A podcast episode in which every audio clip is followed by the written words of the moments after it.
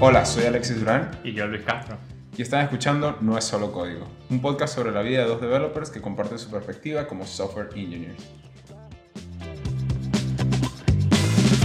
Hola a todos, bienvenidos otra vez, otra semanita, otro episodio. Hoy vamos a estar hablando de un poquito de esta exploración que estoy haciendo con, con el proyecto de, de, de refactoring mi, mi website. Refactoring, refactoring, no sé si refactoring. No, el tema es que tengo, o sea, yo sí tengo ahí duranla.github.io, pero pff, no lo uso mucho, pues. Entonces, de alguna manera quería como darle un toquecito de algo de intriga que también me motivara como a, no sé, aprender un poquito, a, también tener un playground, ¿sabes? De, divertirse uno con, con otra cosa. Y pues lo que estábamos hablando la semana pasada, ¿no? De explorar un poco las cosas fuera de lo habitual. Y de Ya, repente cosas un darte poco también- fuera de, de tu zona de confort y ese tipo de cosas, ¿no? Exacto, darte un poco de perspectiva. Ojo que siempre y cuando, como la otra vez estaba viendo en un workshop que decían como que una cosa es tu zona de confort, que la dibujan como un circulito en el medio, luego dibujan otro círculo y dicen fuera de tu zona de confort, que es el, el lugar donde aprendes, y luego otro círculo más grande y dice zona de pánico, que, es que, pues... Esa es la zona en la que no quieres estar. Exacto. Así que bueno, no, no llego a la zona de pánico, no es como que estoy haciendo algo, no sé, C-Chart web para hacer mi, mi website o algo por el estilo todo loco. Vale. Sin embargo, pues me encontré con este dilema que estaba configurando mi Gatsby site y dije, de una vez voy a utilizar CSS en JavaScript. Porque bueno, a ver, tengo años ya haciendo esto. Y pues lo último, ¿no? O sea, es como que lo más nuevo, entre comillas. Y entonces como hice el default a eso, dije, ya Alexis, pero estamos entendiendo bien por qué tomamos esa decisión. Entonces, la, la respuesta franca fue no. O sea, realmente entiendo que voy a escribir ma- mis estilos dentro de JavaScript y que voy a hacer todo en JavaScript, eh, more or less, porque al final igual escribes CSS, pero dentro de un archivo de JavaScript. Pero la verdad que no sé realmente por qué lo quisiera hacer. Entonces empecé como en esa búsqueda de cosas que como, como mucho a veces son obvias, pero hasta que no las conceptualizas, hasta que no las buscas y eres intencional con eso, pues no la terminas de internalizar. Este, entonces, no sé, primero, antes de yo seguir, más o menos, ¿qué, qué opinas tú de, de estas dos alternativas y, y- y qué es lo que normalmente haces? Por ejemplo, con tu website, creo, luiscastro.uso. Uh, mi website no es un buen ejemplo en dado caso, porque mi website es CSS, pero CSS puro, o sea, el, el estilo antiguo, porque es Jenkins. Y Jenkins, Ah, ok. o sea, tienes esa habilidad de, eh, va todo por un asset pipeline, porque está escrito en Ruby, entonces funciona de una manera diferente. Ah, ok, ok, ok. Pero más que todo en el trabajo y ese tipo de cosas, sí, igual utilizo CSS en JavaScript. Y no es que me fascine. No, no, no, no es que me fascine, pero tampoco lo odio. Y ahí es donde entra el, el, el juego, ¿no? Eh, CSS en JavaScript está cool porque te mantienes dentro del mismo stack, quiéralo o no. Eh, la mayoría de los developers hoy en día son realmente JS developers, entonces su familiaridad con el CSS como tal no es muy buena y, y lo notas un poco y por eso es- existen este tooling, ¿sabes? Es como que no, no me saques de mi ambiente conocido, JavaScript es lo que sé, si tengo que cambiar una clase eh, por otra clase cuando ocurre X, Y o Z, es como que no, no, no, yo quiero pasarle a mi componente, cambio el color, ah, cuando la, cuando la variable B es Y, ¿sabes? Y, listo. Em, pero Que también está el ámbito de los- que realmente es uno de los powerful features de Sí. CSS en JS, ¿no? Pero también está CSS Modules, que es colocar tu CSS cerca de tu componente y tu CSS tienes class names y todo ese tipo de cosas. Sí, tienes que pensar en escribir los nombres de tus clases, que sabemos que no siempre es lo más sencillo del mundo. eh, pero una de las cosas que, que tiene es que tu CSS está scope a el módulo donde lo importas. Entonces no hay colisión de CSS y otro tipo de cosas que ocurren cuando utilizas solo CSS. Que pensar que CSS Modules no es algo que viene con el spec de CSS ni nada por el estilo, es algo de Webpack, algo de otro, otro tool, básicamente. Bueno, imagino también que es como una manera de administrar ese mismo tool, ¿no? Porque al final sigue siendo como que la misma tecnología, el mismo life cycle de assets como tal. O sea, dame mi CSS, dame mi JavaScript, dame mi HTML. Solo que el tema es que Webpack y otros tipos de tooling hacen el scope para evitar eh, eh, estos otros problemas que ya uno tenía antes, ¿no? O sea, hacen todo. En realidad, Webpack hace todo en este caso. Lo que hace es que, sí, o sea, le pone el prefix a tus clases pero también compila tu CSS completo, que es similar a lo que pasa con eh, CSS en JavaScript, pero es como inverso, ¿no? En CSS modules, tu CSS se convierte en CSS final y tienes un archivo de CSS, mientras que CSS en JavaScript es tu JavaScript hace el CSS y luego se coloca inline en tu archivo pero no inline como los styles inline, realmente se No, es como un inline, un script, un style sheet inline con todo tu CSS. Ahora, eh, mencionaste hace un poquito que tú dices que como que no lo amas, ¿no? entonces yo te digo, imagínate que Luis va a ser mañana Luis Startup, el, el Next Unicorn Startup de Barcelona. y tu aplicación, bueno, tu aplicación es en React y vas a decidir dónde colocar los, los style sheets. ¿Haces CSS en JS o CSS modes o no depende de eso? Yo diría que no, o sea, no es algo que depende mucho eh, de si mi, mi preferencia personal es CSS modules o es eh, CSS en JavaScript. Diría que depende mucho de lo que hay en el mercado. Y hoy en día en el mercado la mayoría de los developers lo que conoce es CSS en JavaScript. Entonces sería como, es no-brainer para mí. Si quisiera contratar talento, pues, ¿para qué voy a hacerlos aprender un nuevo stack o otro nuevo tipo de cosas? No que no me interesan, no van con mi negocio. Pero, pero ¿realmente crees que sea como aprender? O sea, ¿tú crees que sea realmente un tema como que, bueno, yo soy developer de JavaScript y no sé escribir CSS? O sea, ¿crees que existe tal cosa? 100%. Créeme, lo veo todos los días en el trabajo.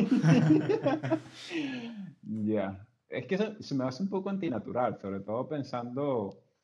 Por claro, pero tienes que pensar cuánto tiempo tienes tú de, experiencia. Tú tienes mucha más experiencia en el field que quizás algunas personas con las que trabajas. Y para esas personas con las que trabajas, su experiencia ha sido siempre esto. Ya, sí, eso está bien loco, ¿no? sí, es súper es extraño. Este, cool, cool, cool, cool. Sí, bueno, Total, total, total, volviendo a la idea principal, que cuando estaba decidiendo estas dos cosas y dije, mira, vamos a tratar de explorar un poco y vamos a, a ver realmente por qué es que estoy tomando esta decisión de, de, manera casi de piloto automático. Entonces también decidí utilizar Tailwind, que es algo que anda por ahí, también tiene ya creo que un par de años, pero ahorita anda súper trending.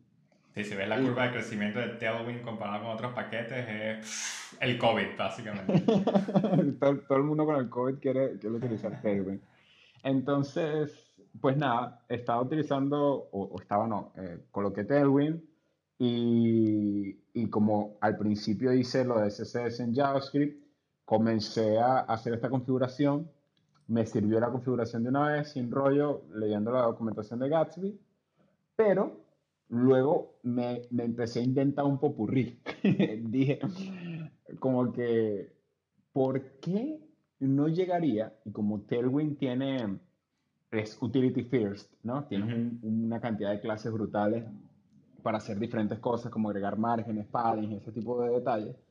Dije, de repente estaría cool que yo tenga un componente, defino todos los estilos de mi componente en, en CSS, en JavaScript, ¿sabes? Hago, por ejemplo, emotion component, pongo todo allí, el componente como tal ya tiene su estilo, pero a la hora de utilizarlo en un layout, en, en, mi JSX, cuando empieza la composición de todo, coloco class names y coloco margen y paddings, ¿no? O sea, como que dibujando la, la layout lo utilizarías con Tailwind y lo, Emotion lo estás utilizando para tus componentes como tal.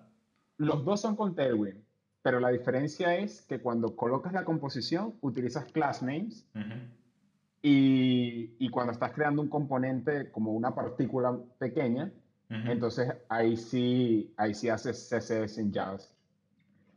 Entonces dije, quizás tiene sentido, Pero, again, era, era, es un popurrí loco, pues, porque realmente creo que no he visto eso como en ningún lado recomendado y me pregunto, y me pregunto, no sé, o te pregunto a ti, ¿qué, qué, qué opinas de eso?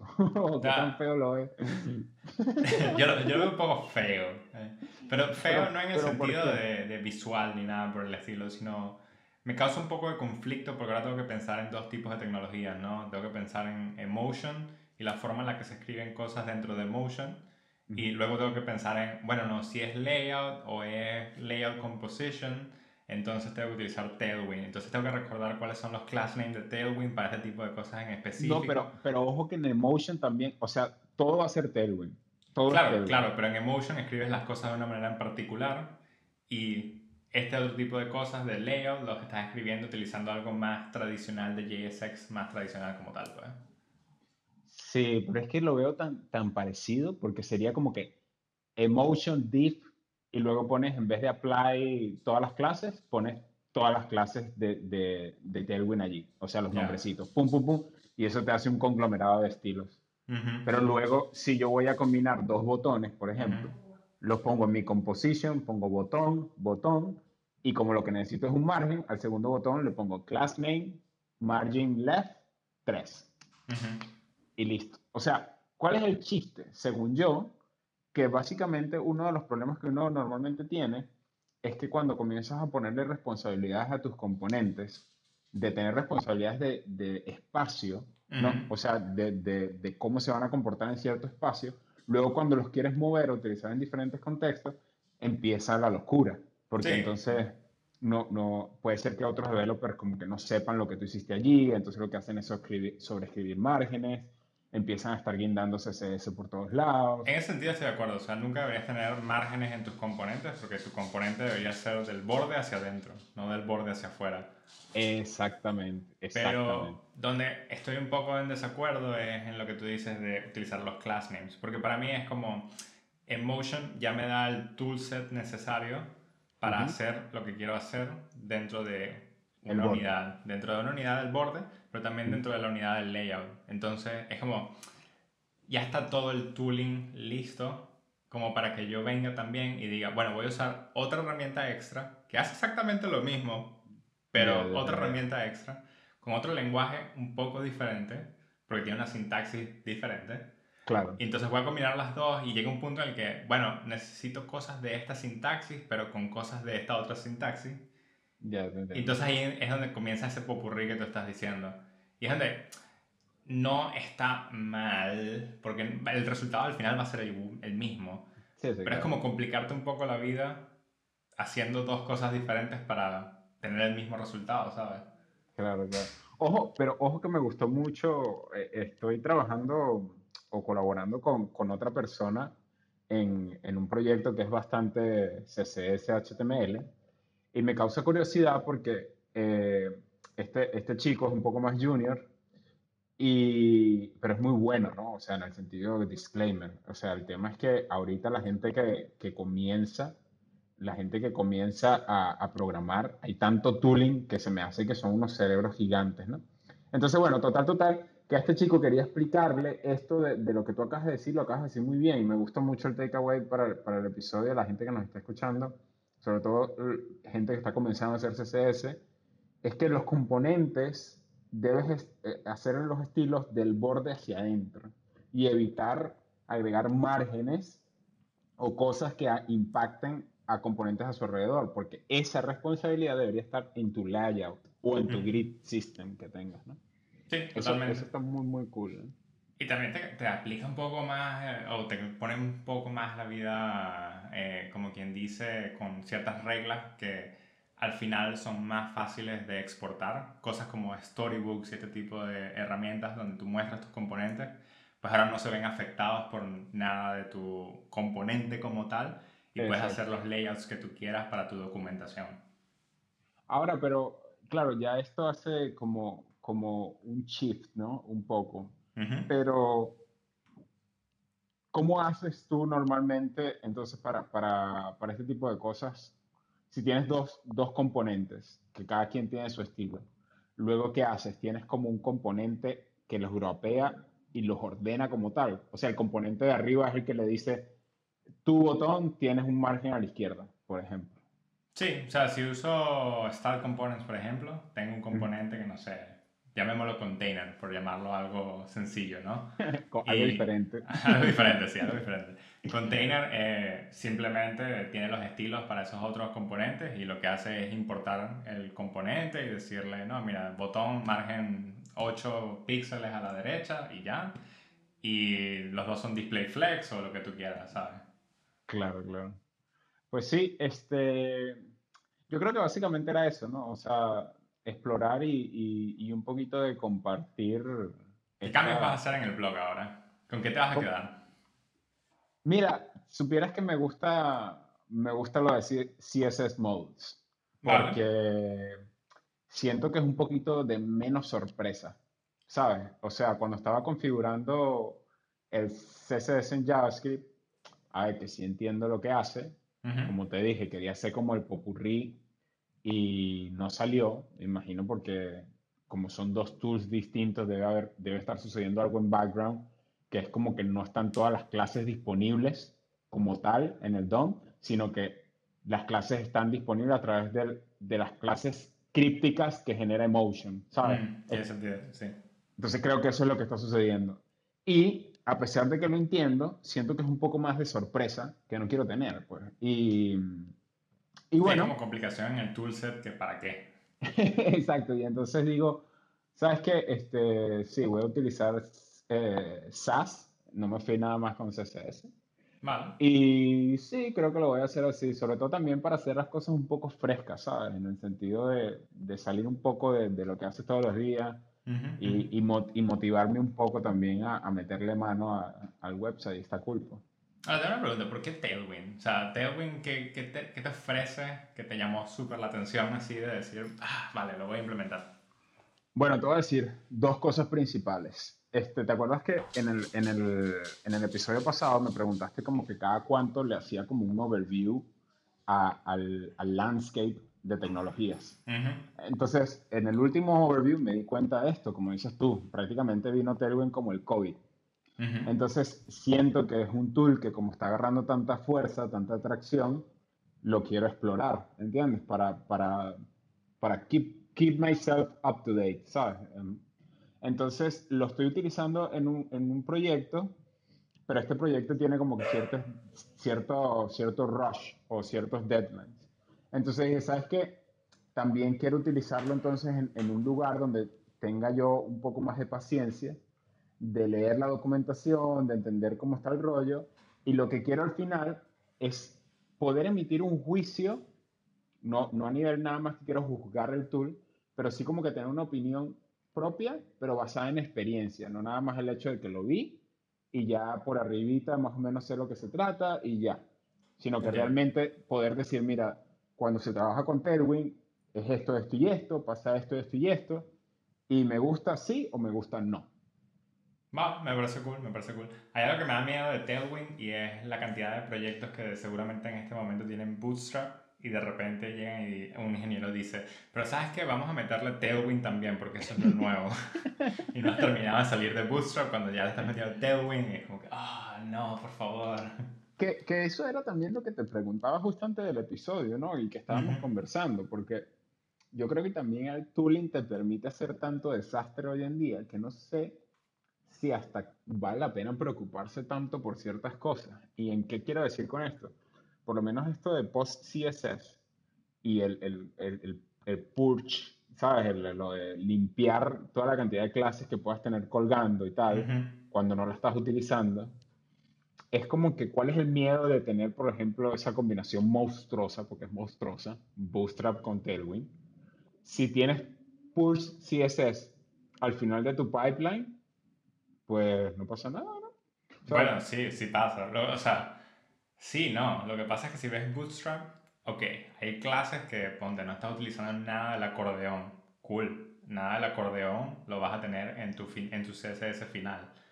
Pero si estás utilizando, no sé, los estilos del heading 2 y nada más estás utilizando los estilos del heading 2, Bootstrap, la forma en la que tiene el SAS como tal, es que que trae heading todos los 2, headings. exacto, heading 2 extiende todas las cosas de esto que también requiere heading 1. Entonces, al final, tu CSS va a decir, bueno, heading 1, 2, 3, 4, 5 y 6, porque Ya, ya, ya. Entiendo tu punto. entiendo tu entonces no es como que no, no es como que te vas a deshacer de todas las cosas de Bootstrap mágicamente.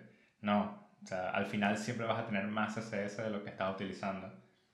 Sin embargo, eso creo que me lo dejo como tarea, porque si bien cuando estás, por ejemplo, compilando eh, tu, tu SAS a CSS, esto que acabas de decir sucede, ¿verdad? Vas a tener heading 1, 2, 3, 4, 5, 6. Ujú. Pero si luego haces purge CSS y solamente estás utilizando heading 1, creo que los otros no pasarían a, a irse a production. No es tan inteligente. No, no es tan inteligente. No es Pero- tan brutal. O sea, sigue siendo un concepto increíble, si te soy sincero. A veces No, lo no, veo y claro. digo, "Oh, magia, magia negra. Pero no hay, que, no hay que depender tanto del tool para Mm. hacer las cosas de manera mágica. Y algo que viene con Bootstrap y Tailwind. Quizás no tanto con Tailwind, pero más con Bootstrap. Bootstrap es una herramienta que, como por su nombre, está ahí para ayudarte en el primer empujón. Y que, ah, vale, necesitas hacer un negocio y no tienes idea de cómo lo vas a diseñar, no tienes idea de nada. Toma, ya tenemos un framework con una opinión de cómo se ven todas las cosas, como para que tú pongas tu unidad de negocio y ya. Y lo mismo es Tailwind en cierta manera. Ya tiene un diseño, un estilo, una forma de hacer las cosas y de verse que determina cómo va a ser el producto final. Y entonces tú solo tienes que llegar con tu unidad de negocio y decir, bueno, Tailwind, ponme todo lo que es, cómo se va a ver.